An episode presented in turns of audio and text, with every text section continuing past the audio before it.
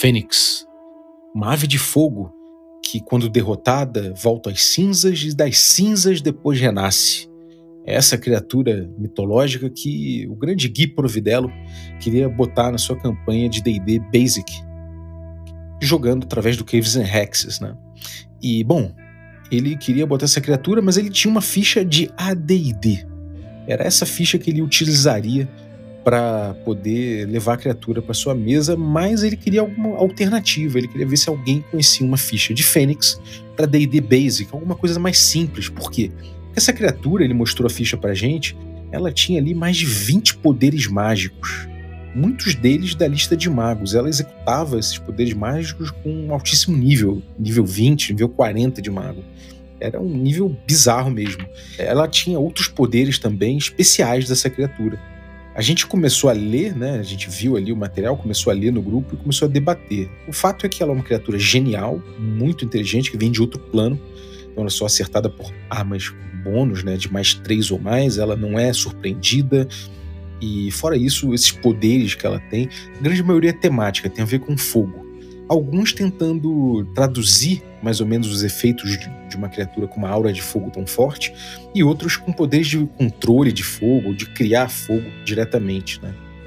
É, alguns deles, como eu falei, da lista arcana de magias do AD&D.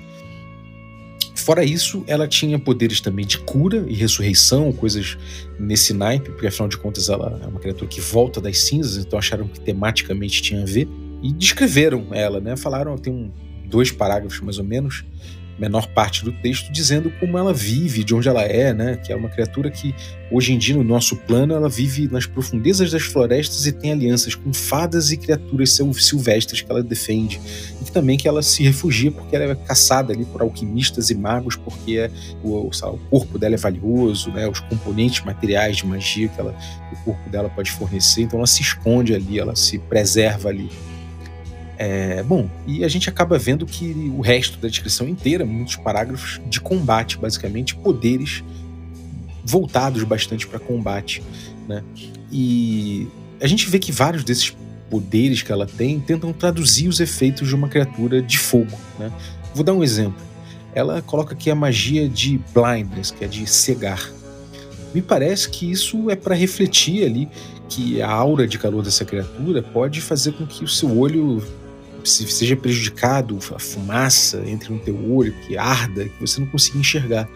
Ela tem outra magia de blur, né, que é tipo borrar, que é para representar essa, essa miragem que a gente enxerga quando a gente olha através do calor, né, que a gente vê ali aquele quase como uma coisa do deserto, né, que a gente vê aquela areia ali emanando aquela aquele trepidar na visão, né? E isso embaça e daria um bônus na classe de armadura da criatura, alguma coisa assim. Mas fora isso, ela tem outros poderes que às vezes não tem nada a ver com fogo nem cura. Né? Ela, ela consegue desfazer magia, desfazer ilusão, detectar armadilhas e outras coisas que não são tão apropriadas, mas que, bom, parece que acharam legal de colocar ali de toda forma.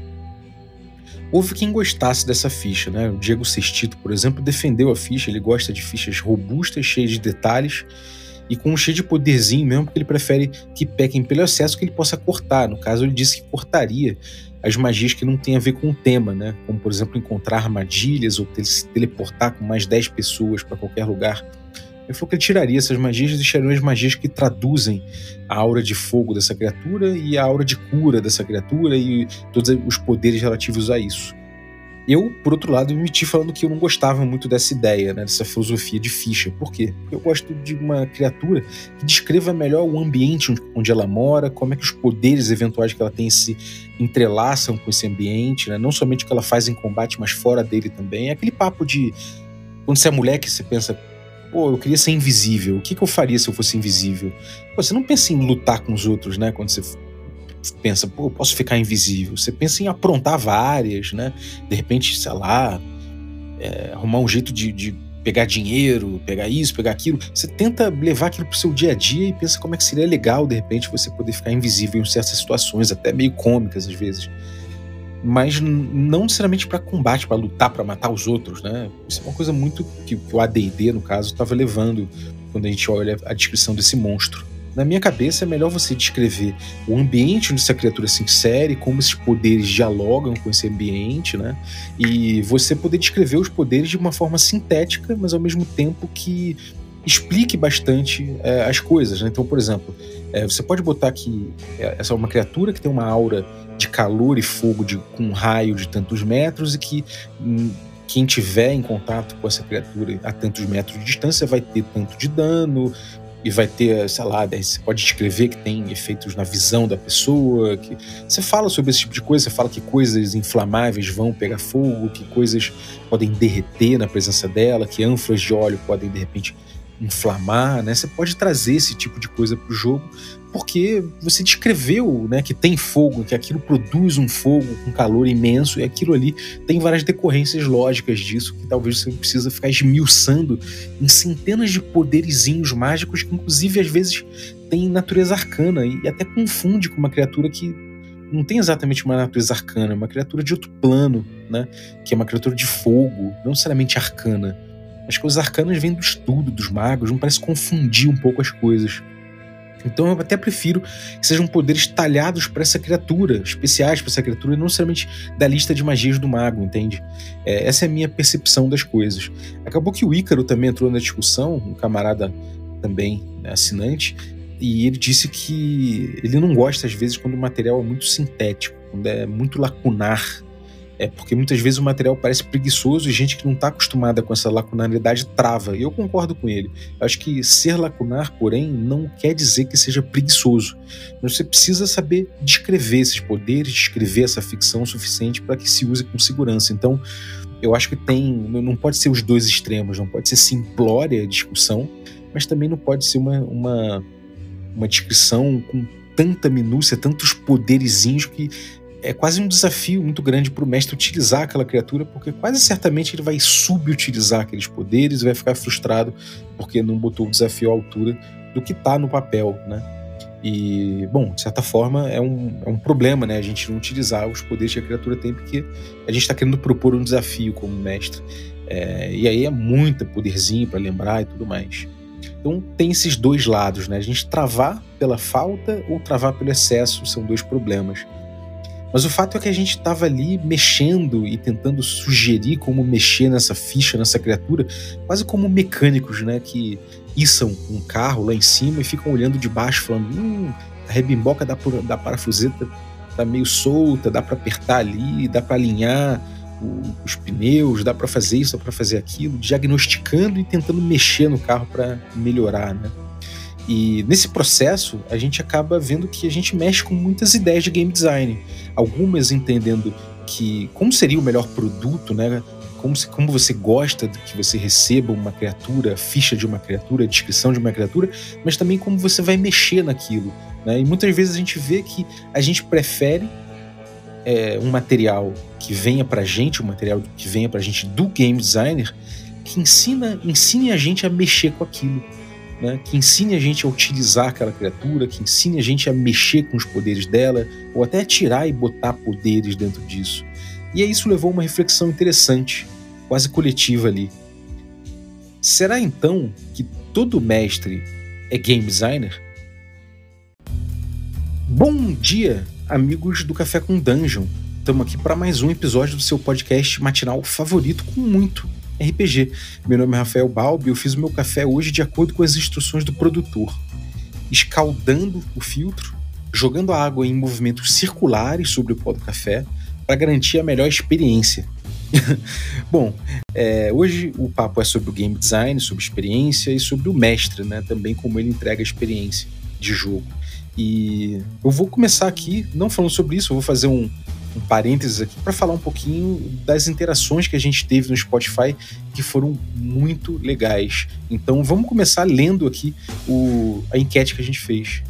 Inclusive deixar claro aqui para vocês que a gente vai utilizar bastante essas ferramentas de interação do Spotify, tá? É, se você entra no Spotify ali pelo celular, você consegue, além de dar cinco estrelas pro nosso podcast, você consegue também participar das enquetes que a gente vai lançar todo episódio, tá? Então, no primeiro episódio eu lancei duas enquetes. A primeira querendo saber é, qual o tipo de episódio preferido da primeira fase do Café com Dungeon das pessoas. E aí a gente teve 41,5% das pessoas dizendo que gostavam mais dos episódios com reflexões e devaneios, né? Aqueles que eu pego o microfone e saio compartilhando minhas reflexões. É, 25,6% dizendo que curtiam o conteúdo old school e quase 10% ali dizendo que curtiam a coluna de Cthulhu, né, que era o HP Lovecraft com a Aline. Então esses foram os três ali mais votados, teve outros ali também menos votados que eram que a galera curtia. E também outra pergunta que eu fiz foi o que você acha mais importante manter da primeira fase do Café com Dungeon, no caso uma pergunta aberta para a galera responder como quisesse. Né? E aí eu selecionei aqui algumas respostas. O primeiro do Dani Gata, dizendo que reflexões variadas sobre RPG, abertura para mostrar o trabalho dos criadores brasileiros e convidados com visões diversas para enriquecer o debate. Sempre curti visões diversas, enriquecer o debate, sempre gostei desse tipo de coisa, né? Eu acho que eu aprendo muito debatendo RPG. Adoro debater, é uma pena quando vai para treta, né? É, é, o RPG às vezes leva muito para treta. Quem me, vê, quem me vê nas redes sociais vê que às vezes é, eu puxo muita discussão e acaba levando a treta às vezes, mas eu adoro quando a gente debate, debate chega a algum lugar, né? E eu acho que isso enriquece de fato o debate, principalmente quando a gente está num podcast que a gente acaba levando para um lado mais civil, né? é, o Fábio Rodrigues falou da volta da coluna HP Love Coffee, olha só que legal. É uma das metas aí do nosso Apoia-se, então dá uma olhada lá em apoia.se barra Café com Dungeon é, tem um nível, você pode escolher o seu nível de apoio e, tem uma das recompensas ali, é, uma das metas, na verdade, que a gente tem, é, de, é justamente de poder voltar com a coluna HP Love Coffee com a Aline, beleza? É, o Ramon mandou debates e reflexões em geral sobre RPG, até mesmo a relação vida e RPG, a vivência com o hobby, experiências e trocas de ideias. Cara, eu adoro falar sobre isso, né? Lá o Café a gente sempre trabalhou com isso na primeira temporada. Inclusive, há muito tempo atrás eu vinha falando do RPG como lifestyle, né? Que é uma coisa que agora parece sedimentar um pouquinho, as pessoas é, tendo mais orgulho de falar que jogam RPG e, e, compartilhando suas campanhas. É um cenário muito diferente hoje em dia. E eu lembro que o Café preconizou isso, falando bastante de RPG lifestyle, né? O Leandro Zancanaro falou que gosta quando a gente propõe soluções sobre o jogo e dialoga com a comunidade. Bom, acho que isso já é um diálogo com a comunidade, então, pô, estamos indo no caminho certo, né, não, Léo? E reflexões sobre o jogo é o que acho que, que é o meu feijão com arroz, né? Adoro ficar considerando coisas sobre o jogo, sobre mecânicas, sobre dinâmicas, sobre várias ideias de RPG. E o Eduardo Halak, grande Edu, aí mandou que a frequência, ele diz que não precisa ser diária, mas precisa ser certa. E bom, a gente está aí certa, com certeza, às quintas-feiras, né? Sempre cedinho pela manhã para a galera acompanhar, mas com sorte a gente consegue botar de novo esse rolê aí para cinco dias na semana. Então lembra que você pode ir lá no apoia no apoia.se barra Café com Dungeon, escolher o nível de apoio e a gente, quando chegar nas metas apropriadas, a gente vai progressivamente voltando a ter mais dias na semana do Café com Dungeon e eu quero voltar a ter cinco dias na semana para chamar todo mundo, né? Como eu sempre fiz, chamei todo mundo da comunidade, de galera streamer, galera que cria jogos, a galera que, sei lá, que, que gosta de RPG e tem uma opinião a respeito, que quer compartilhar, a galera que teórica de RPG, acadêmicos de várias áreas, eu adoro fazer isso, mas a gente precisa ter mais dias na semana para chegar ao volume que a gente tinha no prime na primeira temporada do Café com Dungeon, né? Então conto com vocês lá no Apoia-se, beleza?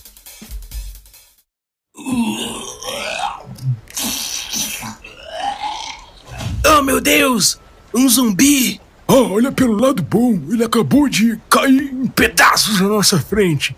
É, e ele tem um livro à mão dele. De de deixa eu pegar isso aqui. Olha só. Vê o que está escrito aqui. Os mortos estão chegando. Um RPG de sobrevivência no apocalipse zumbi, por Diogo Nogueira. Você joga com um sobrevivente desesperado em um mundo pós-apocalíptico onde zumbis são de verdade e eles não vão parar até devorarem você. Você também precisa encontrar abrigo, estocar comida, água e outros recursos. Obviamente, outras pessoas tentarão tomar tudo de você. Os personagens são Pessoas comuns que lutam para sobreviver, encontrar seus entes queridos, manter-os seguros e apenas tentar continuar vivendo. Todos eles carregam recursos como comida, água, combustível, munição, essenciais para sua sobrevivência. Esses recursos são usados para negociar com outros sobreviventes e determinar quanto tempo eles podem viver. As regras que alimentam os mortos estão chegando foram desenvolvidas com base no incrível sistema criado para Into the Odd, e aperfeiçoado com Electric Bastion por Chris McDowell. Eles surgiram durante o Game Jam que ele organizou, chamado de Eclectic Bastion Jam. As regras em si cabem numa folha de papel A5, mas são incrivelmente flexíveis e incentivam um tipo de jogo focado na exploração, no diálogo e na criatividade que poucos jogos conseguem igualar. Diogo Nogueira é um autor aclamado, premiado no Oscar Internacional dos RPGs, os chamados Ns, com a aventura Halls of the Blood King. E é recomendadíssimo do pessoal do Café com Dungeon. Corra lá e garanta junto a Caramelo Jogos no Catarse o apoio para garantir a sua cópia. Corra!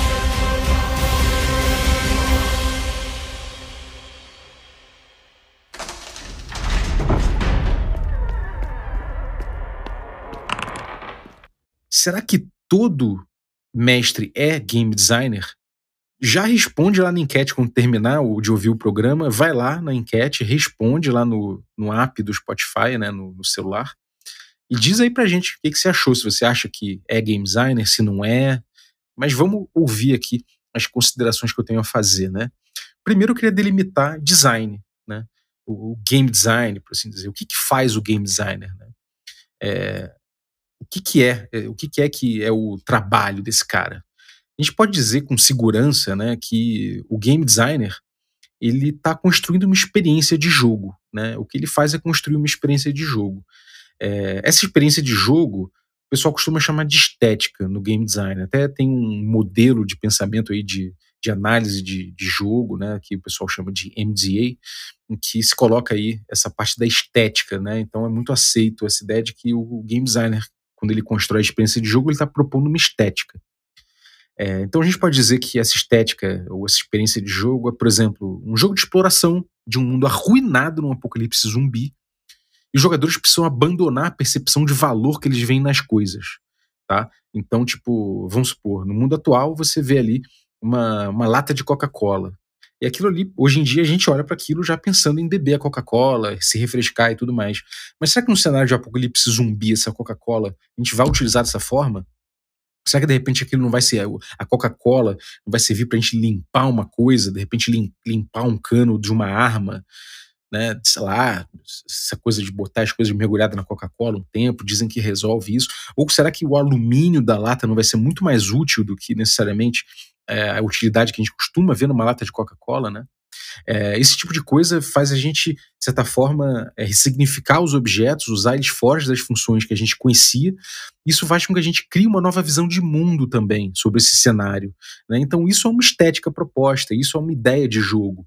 Né? E o game designer vai atrapalhar para entregar essa experiência na mesa, fazer com que todo mundo que jogue chegue nessa experiência.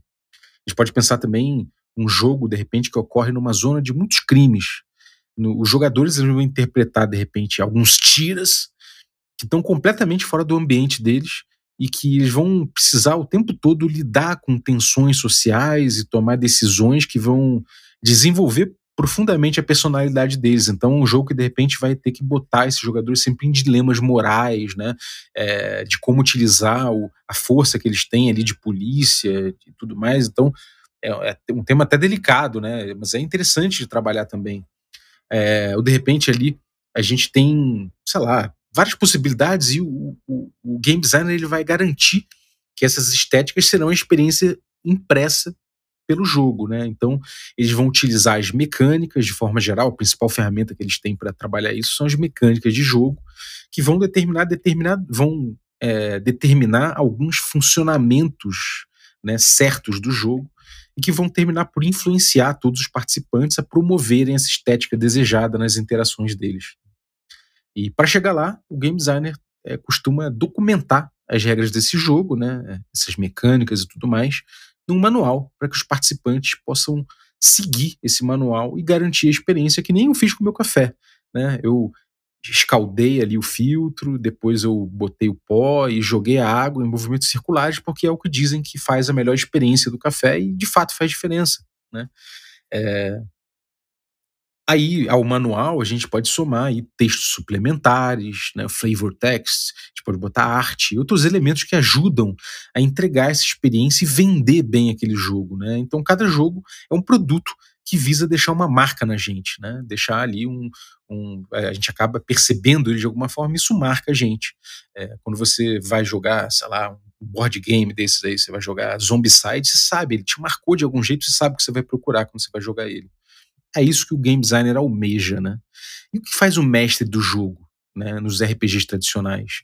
O mestre é um participante com funções diferentes dos demais jogadores quando o RPG tem essa figura, né? Se os jogadores controlam os personagens principais, de forma geral, o mestre controla os monstros, os antagonistas, os NPCs e o ambiente em volta, e usa isso tudo como ferramenta para fazer o jogo acontecer ali, para de repente imprimir o jogo que, que, precisa ser, precisa acontecer em mesa, né? É, e ele faz isso para projetar conflitos de forma geral que vão conduzir o jogo para essa estética pretendida pelo game designer, né, vendida no produto. Eu fiz aí uma, uma, uma conversa no Twitter, né, fui provocar a galera é, sobre isso, né, o que você costuma mexer nas regras do jogo e muita muita gente respondeu que não costumava mexer porque queria ver o que, que o game designer estava propondo. É uma visão muito interessante, porque de fato o game designer tem uma expectativa de estética para você experimentar, e é muito interessante a gente tentar chegar nessa estética, né? Pelo menos para tentar entender o que, que é o produto que a gente comprou. É, e bom, quando o mestre ele está ali atuando, normalmente ele vai tentar atuar no sentido de preservar essa estética. Ou não, né? Tem muita, muita gente falando também que adora mexer nas regras, adora mexer nisso, porque é, o grupo nem sempre prefere a estética que vem no livro exatamente, mas com uma modificação aqui e outra ali. Em teoria, o mestre então ele se sujeita às mecânicas e regras como estão ali no jogo, né? Pra, é, assim como todos os outros jogadores. Mas a gente sabe que nem sempre, então tem um problema aqui. O RPG ele é um jogo que conjuga mecânica com ficção o tempo todo. Né? O RPG se baseia na ficção a ficção e o diálogo entre os jogadores, né, a seu respeito, essa criação dos jogadores, isso é a mídia do RPG, essa conversa ficcional. E é através dela que o jogo, que o jogo roda. Então, não há como as mecânicas cobrirem a totalidade das coisas que podem vir dessa conversa criativa ficcional, né, que a gente tem ali entre os jogadores e participantes. A gente sabe, o diálogo ele expande infinitamente, ele não vai ficar necessariamente naquele espaço mecânico do jogo. Né. É, eventualmente, as mecânicas elas podem imprimir um funcionamento, inclusive, do jogo que pode resvalar num problema de quebra de verossimilhança né? É, por exemplo, sei lá, você de repente ali tem. Vou dar um exemplo esdrúxulo que eu nem. É fictício, não, não é um exemplo concreto de um RPG, mas vamos supor que aquele RPG ali tem que, quando você atira com seu flecheiro, com seu arqueiro, você. você e você falha, você perde um D4 flechas porque representa ali um momento em que o seu arqueiro perdeu várias flechas. E sai que você perdeu quatro flechas. Você tirou um D4, você jogou um D4, saiu 4, então quer dizer que você perdeu quatro flechas. Mas lá na sua algibeira tinha três flechas. E aí? Né? Como é que fica esse déficit de uma flecha? Tudo bem, é um exemplo bobo, porque de forma geral você vai falar, bom, você perdeu três então. Se você tinha três, foram três que você perderam. Mas dá para entender mais ou menos o princípio de uma patinada na ficção, né? É, eu posso dar um exemplo aí de que, de, de que rolou também é que a gente pode pegar, às vezes, um, um exemplo de um, sei lá, a gente vê que os jogadores, de repente, passaram por uma estrada, né, e o mestre descreveu que nessa estrada era, era barra limpa, não tinha árvores, não tinha nada em volta, era só um grande campo. E aí, de repente, na mecânica de um jogo, é um jogo que tem uma mecânica específica falando que aquele, aquele ambiente ele foi bloqueado, né? E que uma árvore caiu na frente. E se o mestre descreveu que não tinha nenhuma árvore antes, como é que agora que surgiu um problema rolado, é, existe uma árvore caída? Porque aquela mecânica foi muito específica, muitas vezes não foi feliz, e aí derrapou né, na, perante a ficção. Então a gente sabe que, assim, eu reconheço que não há uma dicotomia necessária entre mecânica e ficção. O que eu estou querendo dizer com isso? Que não necessariamente as coisas são opostas e que uma vai funcionar sempre em detrimento da outra. Isso não é verdade. Isso é uma falácia que muitas vezes aparece no contexto da galera que fala de regra de ouro, esse tipo de coisa que quer fundamentar esse tipo de, de ideia de abandono de sistema e de regra, que não é o caso. Porém, a gente sabe que é, entre mecânica e narrativa não é incomum em vários jogos, tanto os tradicionais ou mais modernos, que eventualmente aconteça um, um, problema, um ruído, que elas não funcionem em uníssono. Muitas vezes a narrativa ou a ficção e a mecânica vão derrapar. A gente sabe disso. Quem joga bastante RPG certamente já cruzou com esse, com esse tipo de coisa. Até se eu for botar num diagrama, eu até botei o diagrama aí para os apoiadores darem uma olhada nas notas do, do episódio, mas a gente pode imaginar um diagrama que a gente tem um círculo da ficção e dentro desse círculo da ficção a gente tem círculos menores ali, que são os espaços mecânicos. Mas esse espaço mecânico jamais vai cobrir esse círculo todo da ficção. Em alguns momentos, esses círculos menores das mecânicas, eles inclusive vão ultrapassar os limites do círculo da ficção. E aí, nesse conjunto de mecânicas que está para fora da ficção, a gente derrapa. poderia botar graficamente dessa forma. O aspecto lacunar do RPG vem daí, justamente, né? A gente sabe que, eventualmente, mecânicas e a ficção, elas derrapam. E, em alguns momentos, elas não estão funcionando em uníssono ali. Né? Então, sendo as mecânicas as principais ferramentas para o game designer trabalhar o funcionamento do jogo e sendo muitas vezes elas insuficientes para comportar toda a ficção de um RPG, eu acredito que a experiência real jamais vai se encerrar dentro da experiência projetada pelo game designer. Entendeu? Na mesa, o que eu quero dizer com isso é que na mesa, muitas vezes, o jogo vai extravasar a experiência que o game designer pensou para um lado, para o outro, em algum detalhe ou outro, vai extravasar. Né? Daí a gente tira que a experiência do RPG é incompleta, né? e se fala bastante isso na comunidade, que a, experiência do RPG é incompleta até que se veja a mesa, até que seja jogada. E para isso a gente precisa que haja uma interface né, entre as coisas. Essa interface no videogame, por exemplo, ela é feita pelo meio eletrônico. Mas no RPG de mesa, normalmente ela é feita pelo componente humano. E esse componente humano normalmente é o mestre. Ele acaba sendo incumbido de ser o mediador ali, o facilitador que vai precisar ter liberdade para mexer com as regras do jogo sempre que for necessário reajustar a mecânica, a ficção ou a narrativa. Uma outra coisa importante que o mestre faz é que, de forma geral, é ele que interpreta as regras. A gente pode dizer que nem sempre é muito claro como utilizar uma regra em seu ritual, por assim dizer. Né? Isso é uma parte muito importante do jogo. É, então, muitas vezes o mestre vai interpretar como utilizar o, como utilizar o, o, momento certo de utilizar uma regra, de utilizar alguma coisa. Isso faz diferença no jogo. Né? É, a gente sabe que isso é um, é um dos fatores que mais muda de mesa mudam de mesa para mesa, né? Inclusive eu adorava quando eu era mais jovem, era molecão, a galera tava começando a jogar ali RPG mais consistentemente, tinham grupos amigos, né, grupos vizinhos, por assim dizer. Eu adorava ver como é que o mestre de outro grupo fazia determinadas coisas diferentes, eu adorava ver isso e testar isso, ver o impacto que tinha. Isso é muito da minha curiosidade de hoje em dia, passa por aí. É, então a gente sabe que o mestre tem um papel dentro disso, né? E que isso faz mudar a experiência que, de repente, o game designer imaginou. Inclusive, por isso é muito importante que, quando o game designer cria um jogo, que ele faça muito playtest, que ele bote outros mestres para mestrar. Quer dizer, que ele coloque vários mestres para mestrar, além dele mestrar sozinho, que ele veja o resultado disso em grupos diferentes, né? Então, isso é uma coisa muitas vezes esquecida no game design. Tem gente até que fala que não é possível testar tanto jogo, etc. Eu até entendo, né? Porque muitas vezes o jogo é uma expressão do game designer quase artística, né? Ou artística mesmo do game designer. Hum, e não necessariamente é um, um jogo sabe, muito testado, nem nada assim, até dá para entender. Mas eu acho que é muito importante também, se você quer de fato que se chegue a uma experiência, que você teste bastante, porque a gente sabe que as coisas vão mudar de mesa para mesa e você como game, game designer que quer defender uma experiência, você tem que ir encurtando esse espaço, e aí você tem que entender como o mestre vai, de certa forma, utilizar né, as coisas que você está propondo ali. Então, muito playtest é importante. É, e aí, eu vou fazer aqui uma análise desse papo que a gente está tendo a partir de uma lente, uma lente específica, que é o modelo MDA, né, o modelo MDA, que é um modelo que eu vou deixar o link aí no descritivo do episódio, né, o pessoal chama em inglês é o Framework MDA, e MDA significa mecânica dinâmica e aesthetics, né, ou seja, estética. É uma teoria aí, simplificando muito, que ajuda a gente, é uma, é uma lente, né, ajuda a gente a olhar os jogos através dessa ideia, então vou usar isso como lente para esse caso, apesar de eu achar que essa, esse framework, né, esse modelo, essa lente, ela não funciona tão bem para RPG em muitos casos, tá? É, eu acho que inclusive ela, ela coloca o espaço da mecânica ali em relação à dinâmica de uma forma muito que funciona muito para videogame, mas não funciona tanto para RPG. Mas nesse caso o que vai servir, tá?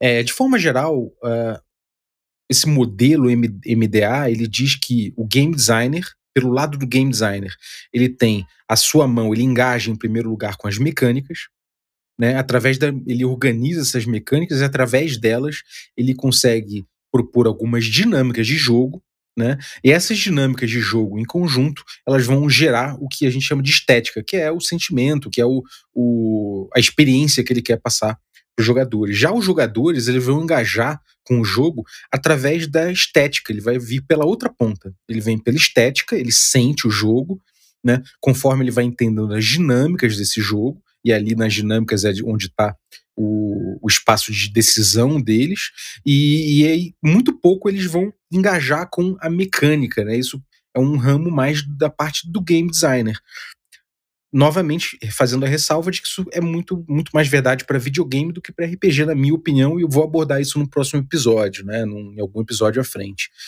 Mas quando o jogo desenha bem, desenha bem o papel do mestre no RPG, é, ele funciona também a partir da estética da, do, da, do, da MDA ao contrário, né, ele vem o mestre ele vai é, sentir o jogo através da, da estética é, vai também ter acesso às dinâmicas e tal, e as mecânicas um pouco menos, né? É obviamente que no RPG a gente acaba conhecendo as, as mecânicas, né? No, nos jogos de, de, videogame a gente tem menos consciência às vezes das mecânicas da coisa, no RPG a gente costuma ter mais consciência dessas mecânicas.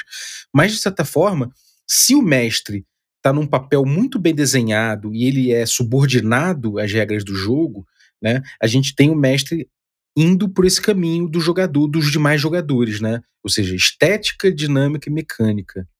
Já quando o mestre não se subordina tanto às regras e mecânicas do jogo e a sua função é mexer com, essas, com esses elementos, ele está assumindo uma postura que situa ele nessa lente do, do MDA, né, do MDA, situa ele do lado do game designer. Então ele vai engajar com o jogo a partir das mecânicas, depois com as dinâmicas e por fim com a estética. E a gente sabe que na maioria dos RPGs o mestre acaba indo para esse lado.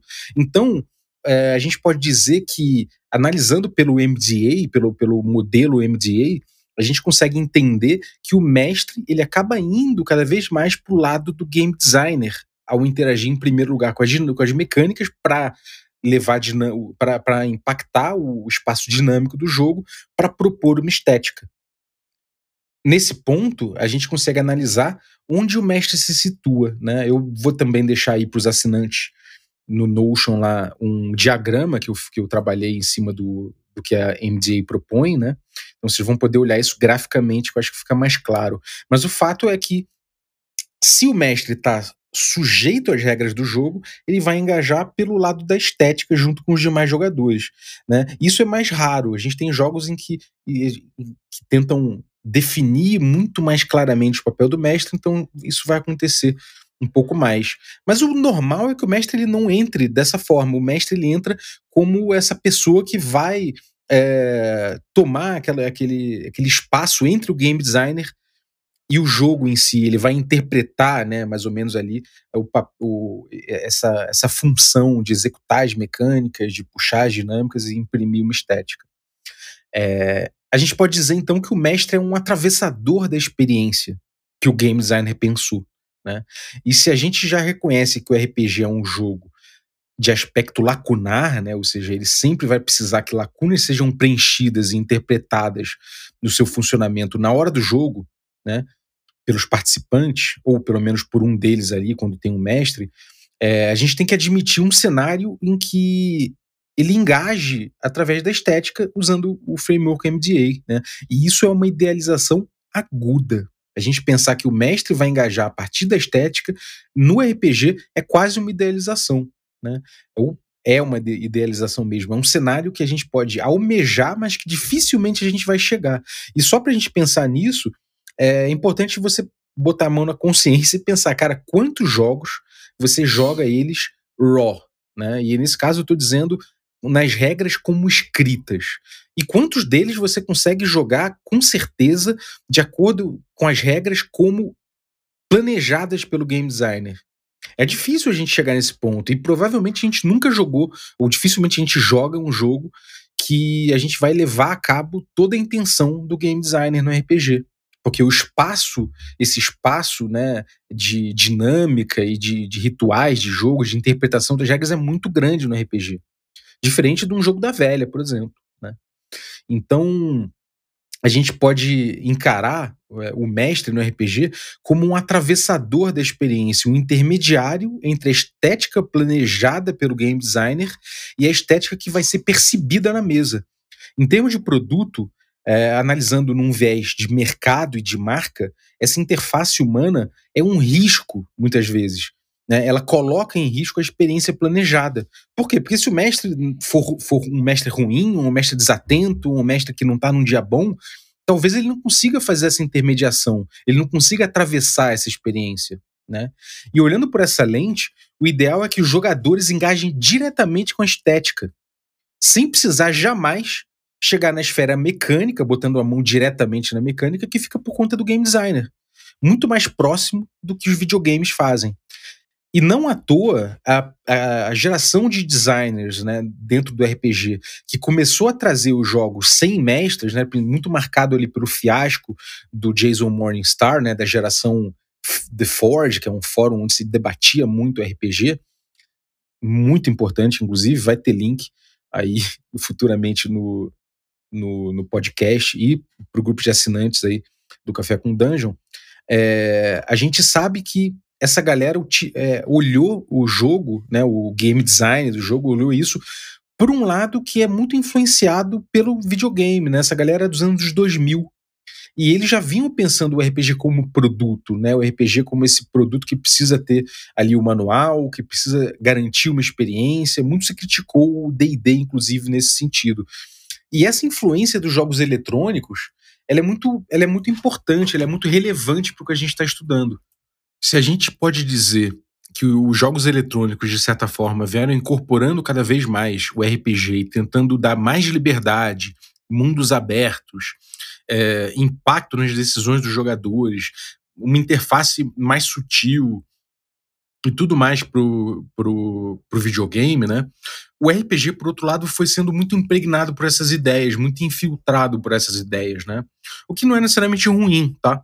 Mas a gente consegue ver que depois ali do fiasco, da geração Xerox e todos os questionamentos que eles fizeram, isso frutificou muito e na última década a gente veio a gente viu surgindo muito, por exemplo, os oráculos e o Mythic, por exemplo, que inclusive vai ser lançado pela Retropunk aí esse ano, e ele é um, um, jeito de você jogar sem mestre, ele é um emulador de mestre.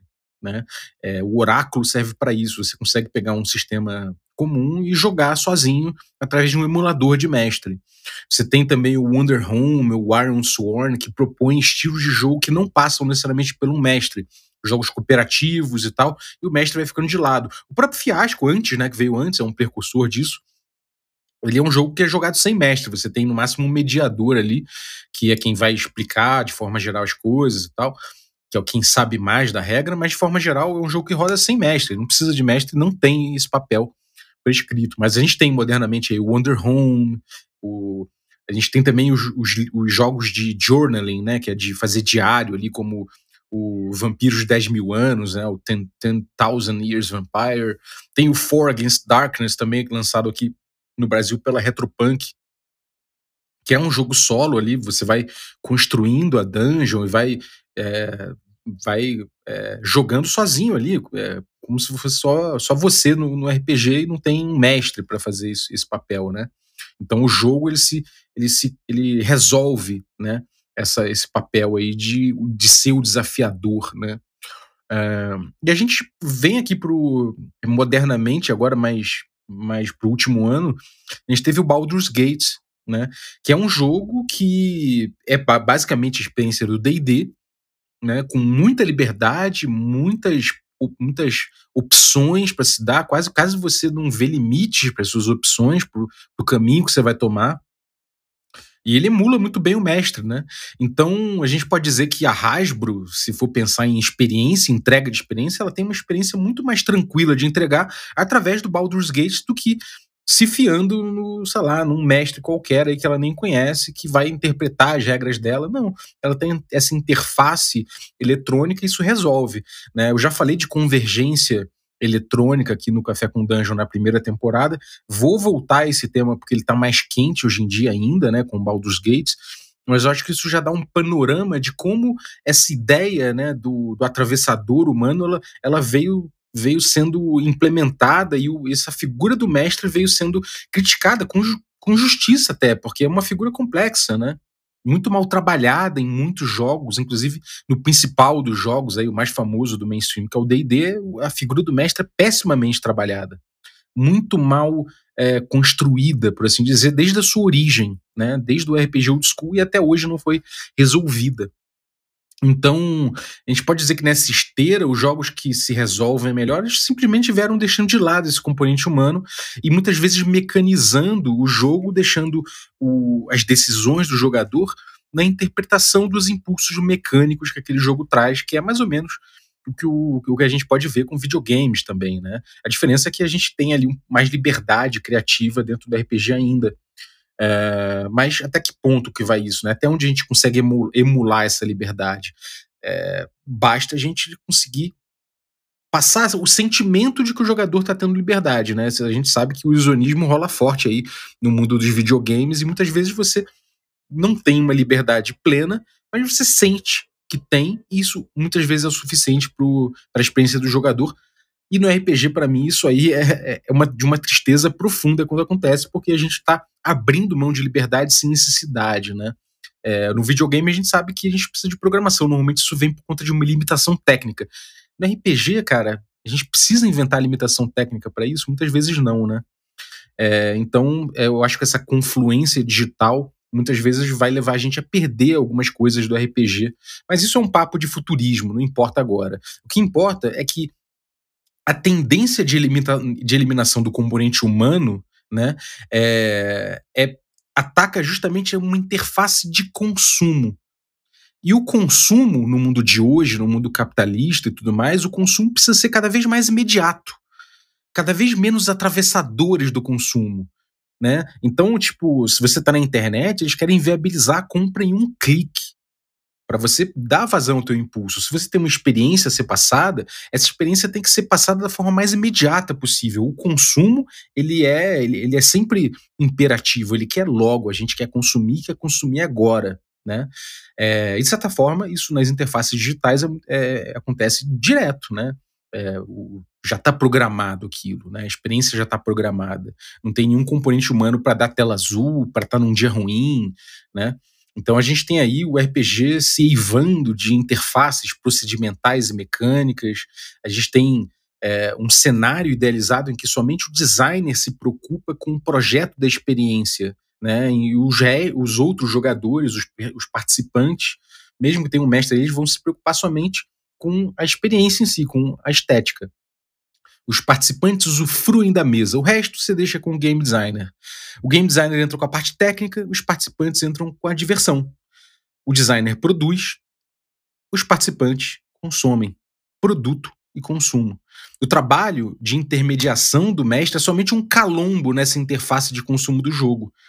É o capitalismo, né, ele tem essa tendência de tomar conta de todos os aspectos da nossa vida, né? E o design, obviamente, ele é uma disciplina criada para criar consumo, né, para gerar consumo. É para isso que serve design. A disciplina design é isso.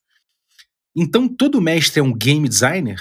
Bom, mestre e designer ocupam em muitos momentos, como a gente viu aí pela lente do MDA, né, eles ocupam em muitos momentos um espaço comum de trabalho.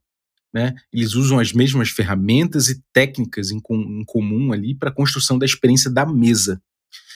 O designer trabalha com a experiência dos jogadores enquanto consumidores também. Existe essa, esse diferencial, né? A experiência repetível por pessoas que ele não conhece, de diferentes origens, de diferentes experiências. O game designer ele tem que garantir que muitas pessoas vão ter essa experiência repetível na mesa dele, essa marca sendo construída ali. Já o mestre, ele trabalha com uma experiência da mesa, sob medida, no caso concreto. Mesmo que ele cobre por isso, mesmo que seja um mestre de aluguel, ele está trabalhando ali sob medida. É uma experiência pontual que diz respeito somente àqueles participantes ali. Ele não tem compromisso com pessoas que não estejam no jogo, né? Exceção feita, claro, às streams, por exemplo, né? Mas isso é um caso à parte que merece até um episódio aqui pra gente falar de stream, que é, é tem sempre coisas a dizer a respeito disso. Eu acho que é, é um momento novo no RPG, a gente merece uma discussão. Mas de forma geral, não há um compromisso, né, com as pessoas que não participam do jogo por parte do, do game designer. E game design é design, né, gente? Design é uma ferramenta de padronização, é uma disciplina de homogeneização, é uma disciplina de escalabilidade, de consistência de marca. Design tem todos esses, esses, é, esses meandros aí para garantir esse tipo de coisa. A função do game designer é justamente padronizar uma experiência, homogeneizar uma experiência, escalar essa experiência para o máximo de pessoas possível, gerando consistência da marca desse jogo. Né? Então a gente pode dizer aí que do jeito que o game designer é designer, talvez o mestre seja um artesão. Né? Por quê? Porque o artesão, o artesão originalmente é aquele que cria para sua família ou para sua clientela. Né? Isso pressupõe um relacionamento prévio, uma comunidade, ou conhecidos, ou amigos, ou alguém que ele entrou em contato precisando da roupa dele, alguém que viu a roupa dele e falou, cara, isso aqui vai ser útil para mim e tal é uma produção sob medida ou por expressão mesmo, né? É, de, um, de alguém que se expressou de determinada, determinada forma e alguém da comunidade foi lá e, e resolveu adquirir aquilo ali, ou utilizar aquilo, aquele produto do artesanato. Então a gente consegue ver que o RPG ele convive com essa tensão entre artesanato e produto né, o tempo todo. Isso vem desde sua origem, desde, desde a origem do RPG. A gente pode dizer que essa tensão né, ela é muito simbolizada ali na guerra entre, na, entre o Dave Arneson e o Gary Gygax. Eles tinham personalidades muito diferentes, inclusive, né?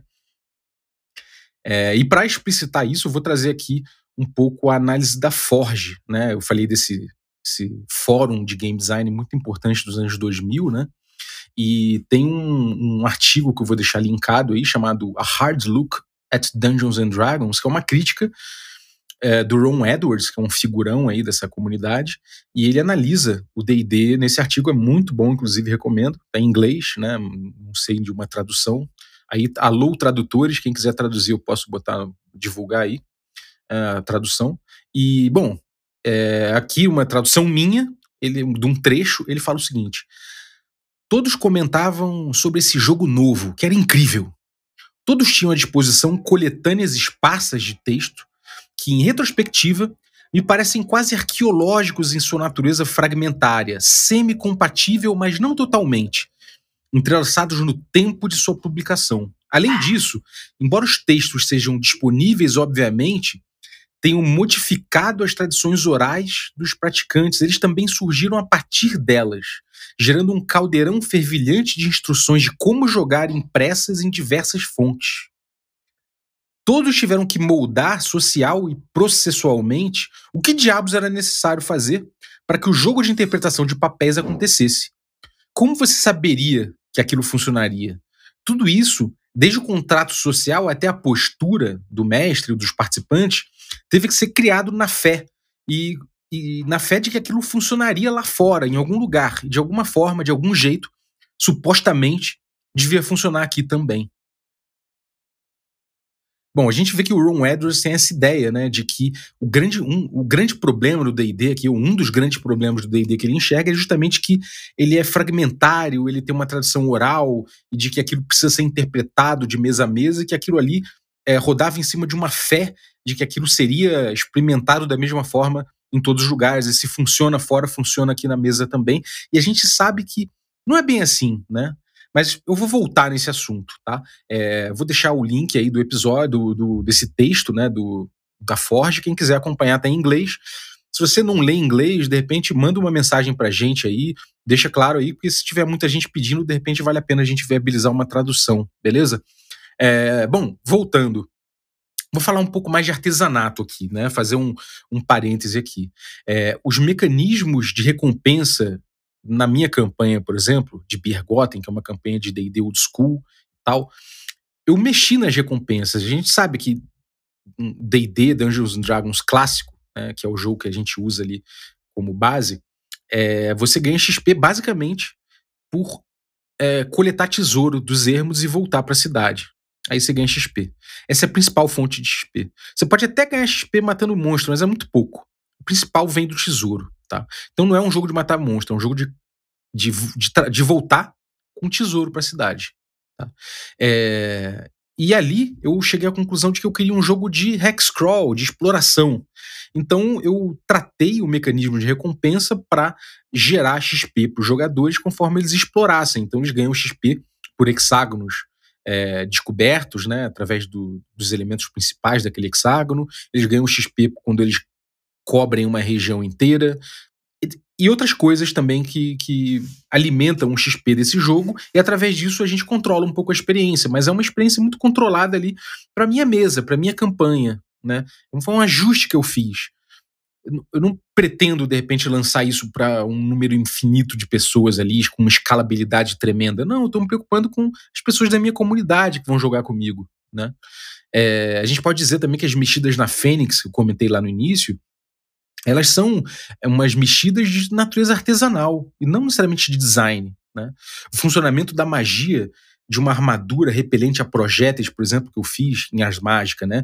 A gente jogava lá e muitas vezes os jogadores tiraram, tiravam números altíssimos no ataque de flecha ou de besta para acertar uma armadura encantada com uma magia que repelia projéteis. E eles ficavam putos, falavam, porra, eu tirei um número absurdo aqui, tirei uma rolagem perfeita e nem assim acerta. Como é que funciona isso aí? A, gente conversando a respeito, a gente chegou à conclusão de que é, ela repelia um projétil para algum lugar. E eventualmente, se ela repelisse para a cabeça ela podia matar, né? Podia ser uma morte, uma morte direta ali, porque repeliu o projétil justamente para a cabeça do, do ser humano. Era uma chance pequena, mas os números muito altos poderiam indicar isso. E a gente resolveu que, que assim seria. Né?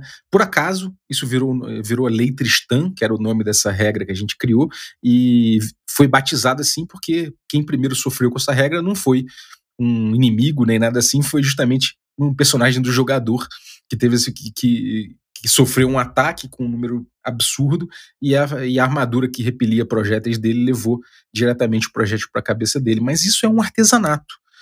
Foram, sei lá, oito pessoas impactadas por isso. Né? A gente, inclusive, podia voltar atrás. Não estava escrito em pedra, não estava num manual de jogo. Né? Posso dar outros exemplos.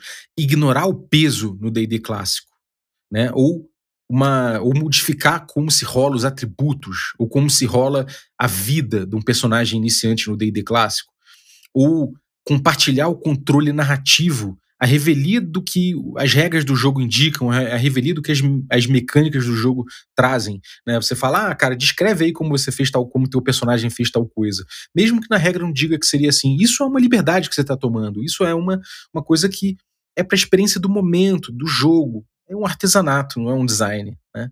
É, ou quando você joga perfil, saindo do RPG, quando você joga perfil, né? É, pô, eu nunca joguei perfil da mesma forma. Cada lugar que eu jogo perfil joga de um jeito. Tem gente que joga com, com a roletinha, tem gente que joga com lendo todas as dicas em ordem. Depende, né? War, muita regra da casa no War. Jogo da vida, banco imobiliário. Poker, então, é uma coisa que vale dinheiro, né, tem uma necessidade maior de consistência, essas mudanças essas diferenças foram sendo sedimentadas em estilos diferentes, né? O que é muito curioso. Mas o fato é que a relação do RPG com as regras, muito mais do que nesses jogos, ela é muito diferente, né? Ela, ela, ela tem uma variedade de regras utilizadas, uma variedade de regras da casa que costum, é, é costume se criar, né?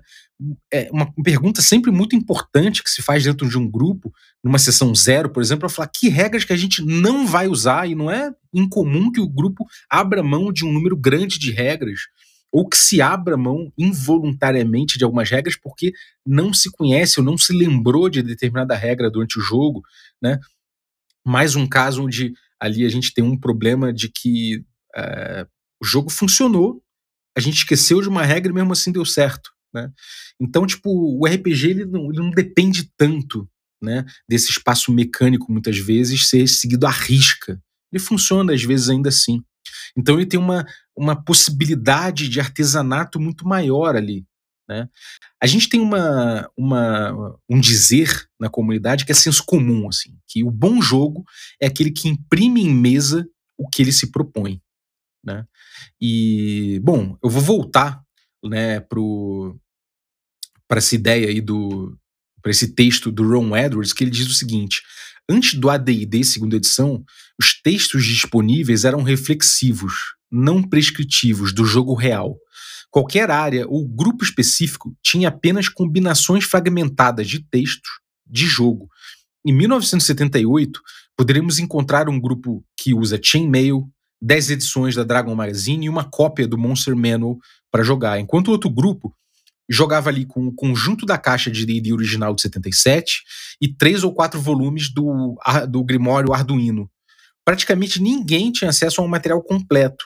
E pelo que eu me lembro, quase ninguém sabia muito sobre quais livros se encaixavam e não havia quem fizesse muita distinção entre os produtos da TSR e outras editoras ou coletivos. Né? Isso é, isso é o, o retrato que o Ron Edwards faz desse jogar. Para ele é negativo. Por quê? Porque o design moderno, né, muito influenciado pelo videogame, vê isso como um problema. Né? Se você é designer e você está analisando o jogo pela disciplina do design, né, isso é um problema. Você não tem consistência de experiência. O game designer não está imprimindo necessariamente a experiência que tem que ser impressa. Né? Por outro lado, é importante a gente pensar que justamente esse talvez tenha sido o diferencial do D&D. Tenha sido por isso que o D&D saiu, despontou daquela comunidade de wargames e hobbies ali, que tinha jogos diversos acontecendo. Talvez seja por isso que o D&D despontou. Por quê? Porque você não conseguia necessariamente fazer a mesma experiência que o game designer tinha pensado, mas você faz a sua experiência, né? Você faz a experiência da sua mesa, dos seus amigos. Aquilo é seu, né?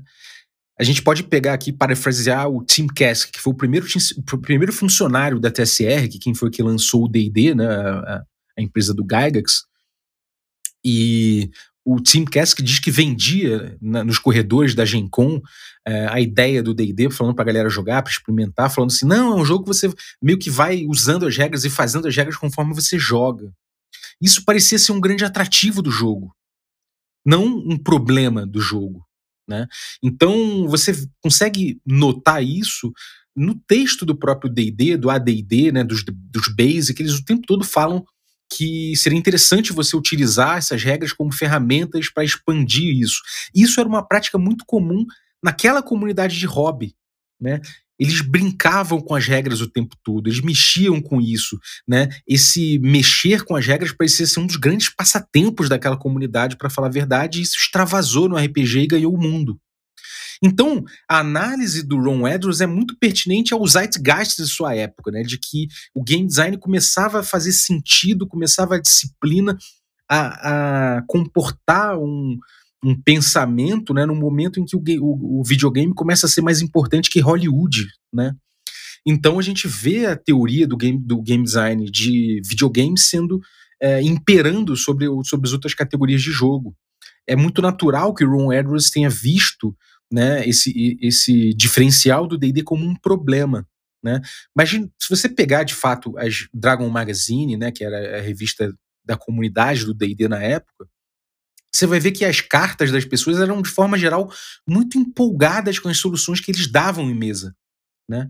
Então, por mais que o D&D clássico já tivesse uma pretensão de produto, é, e talvez é, isso, isso não, é, essa lacunaridade não tenha sido 100% intencional a todo momento, né? a gente vê idas e vindas nessa intencionalidade, né? o D&D funcionou o suficiente como jogo para sustentar uma cultura de jogo, ainda que cada mesa alcançasse a sua própria experiência, né? É um ajuste, é uma coisa muito particular esse RPG que surge assim, Né? Ele está entre essa experiência repetida, que é, funciona como cultura aqui, e entre essa, essa experiência repetida que, em muitos momentos, o Gygax demonstrou que queria atingir, ele queria chegar nessa experiência repetível, nessa marca. Né? Muito ao contrário do que era o Dave Arneson, que era um cara muito mais caótico, mas que trabalhava muito mais no sentido artesanal do jogo, em cada campanha, em cada necessidade do jogo naquele momento, né? Inclusive, se chegasse alguém falando, ah, mas eu quero jogar com um vampiro. E ele fala, beleza, vamos entender como funciona o vampiro nesse jogo, e criava ali as coisas na hora, né? É, o Gygax ele já levava tudo para um lado de não, vamos tentar sistematizar isso, vamos tentar levar isso para uma experiência. Então são duas verves que conviviam na gênese do D&D e que foi muito importante para chegar nesse equilíbrio, talvez, que o D&D tenha chegado para explodir da forma que explodiu, né? Então a gente vendo ali o material da comunidade na época, a gente vai ver, por exemplo, é, o Tim Kask falando que o jogo era um jogo de superação de problemas. Já o Ed Greenwood, ou o Barker, né, o Greenwood, que foi o criador aí do, do Forgotten Realms, ou o Barker, que foi o criador de Tecumel, dois cenários seminais aí do D&D, os dois falavam que o jogo era um jogo de contar história. E tinha gente que jogava D&D e chegava no nível 300, sei lá, eles adaptavam é, o jogo para de repente jogar com bandidinhos e deuses mesquinhos, e tinha gente que jogava o jogo com um nível épico muito proeminente. Então tinha gente que construía a tabela de nível até nível 100 já de cara. Variava muito, mas funcionava como cultura. Todo mundo conseguia dialogar de algum jeito ali. Né? E todas essas pessoas, em algum nível, sentiam que jogavam DD. Ainda que cada mesa fosse bem diferente uma da outra. Muitas delas evoluíram, né, seus próprios jogos, criaram jogos, criaram títulos, e alguns deles resolveram criar produtos também. Então você tem o Traveler, você tem o Tunnels and Trolls, que inclusive foi quem batizou o RPG de RPG, né? E uma coisa que a gente pode ver né, nessa, nessa geração de RPG é, é, que talvez os culpados disso, né, ou seja, o que proporcionou essa experiência é que as regras eram muito modulares, a estrutura do jogo era muito simples, apesar de funcionar como sistema, e em muitos momentos os autores chamavam os participantes a mexerem no design do jogo, né?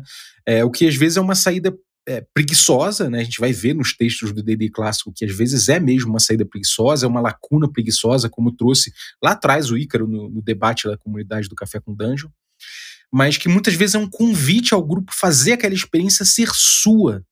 Isso é muito importante.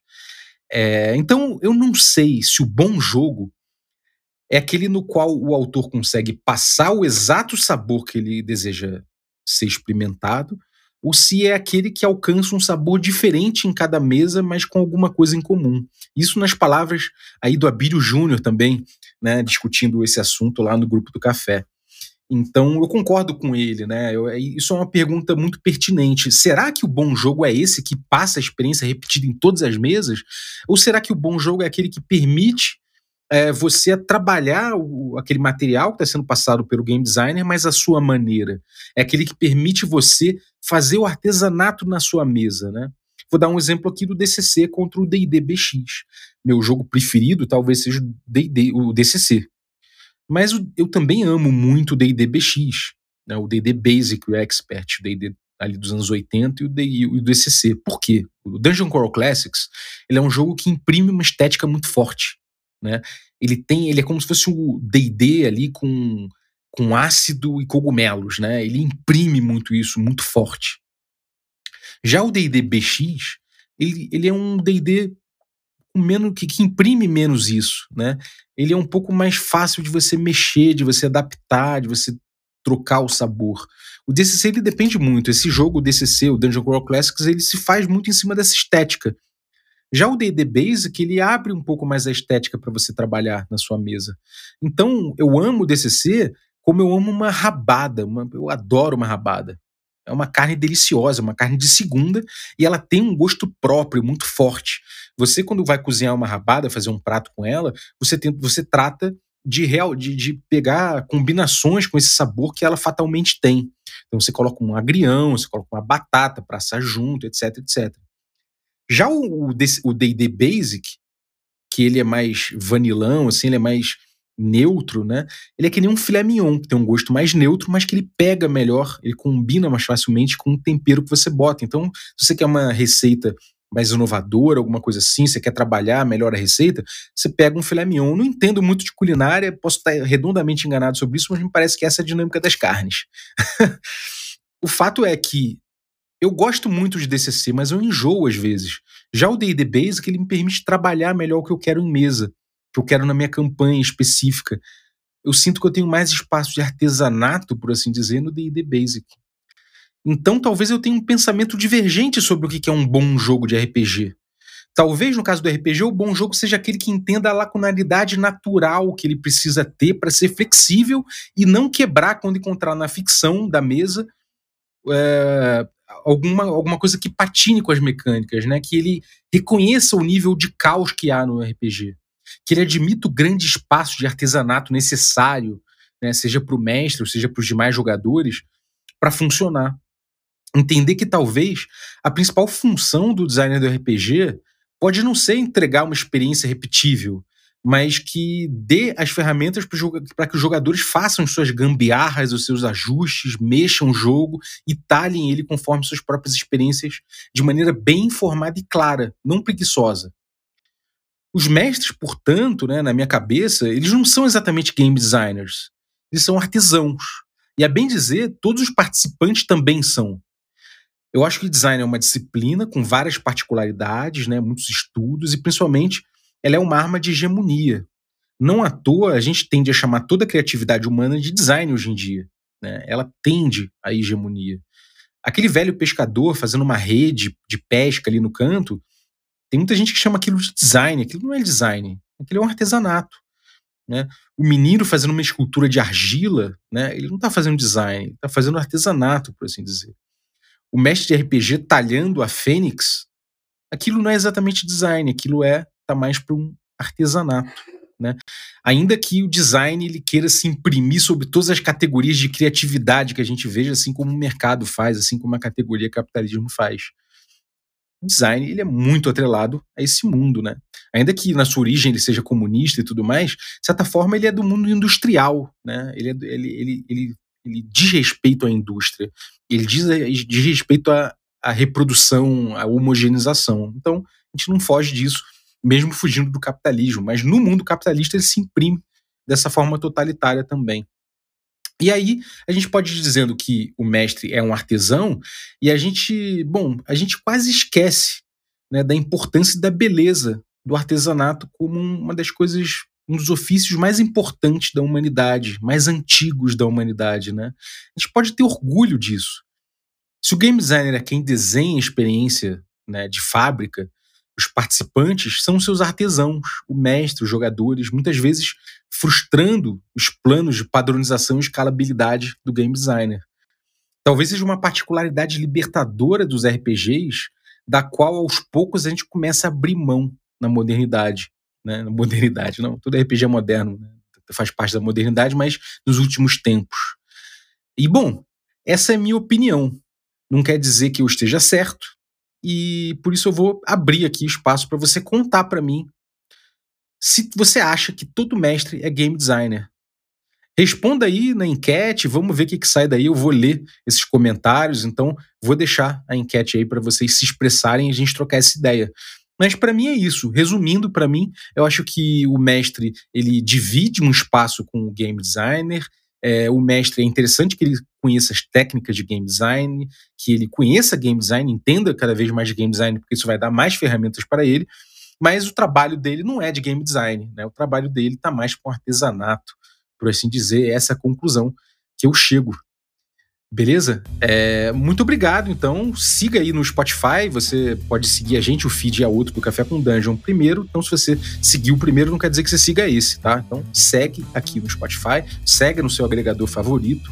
É, pode avaliar aí das estrelinhas que você acha que a gente merece. No Spotify também tem estrelinha lá, você pode avaliar a gente. É, responda a enquete que a gente botou lá e apoie o Café com Dungeon para a gente voltar a ser cinco vezes na semana. É, apoia.se barra Café com Dungeon. Vou ficar muito feliz de poder de poder estar tá aí é, ampliando, né, o, os dias aí do Café com Dungeon na semana. Vai ser um prazer, tá? Voltar ao que era antes. É, bom, no mais, é, eu queria dizer também que se você gostou muito desse episódio, se algum, se algum momento desse episódio te trouxe alguma alguma clarividência sobre algum assunto, ou, sei lá, influenciou você ou inspirou você de alguma forma, pô, dá uma gorjeta pra gente. O pix da gente é cafécomdungeon.gmail.com. Também você pode apoiar o projeto dessa forma. Isso vai ser revertido certamente pro projeto. E se você é uma editora, lojista, empresário, já pensou ter de repente um dia da semana aí da sua empresa no Café com Dungeon, já pensou nisso?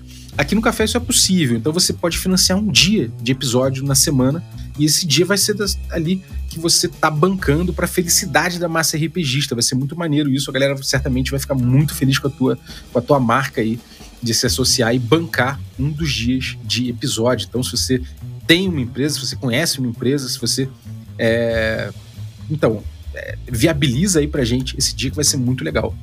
É, só mandar um e-mail lá também, cafécomdungeon.gmail.com, que a gente acerta isso. Eu tenho uma proposta para você. Queria agradecer também os assinantes que já estão apoiando aí o Café com Dungeon. Então, queria agradecer aí a galera que deixou um incentivo pra gente aí. Então, muito obrigado, Douglas Baiense. Queria agradecer também é, os membros da, da, do nível comunidade, dentre eles aí o Igor Teori, do Dados Críticos. Muito obrigado, Igor. Quem não conhece o canal dele, vale a pena, tem muito conteúdo interessante muito tutorial, muito bom.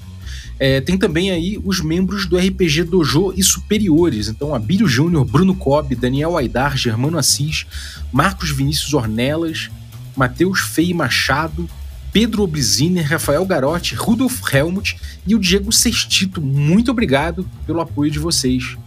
É, bom, é isso, gente. Então vamos lá para próxima quinta-feira, mais um episódio do seu podcast matutino de RPG Café com Dungeon.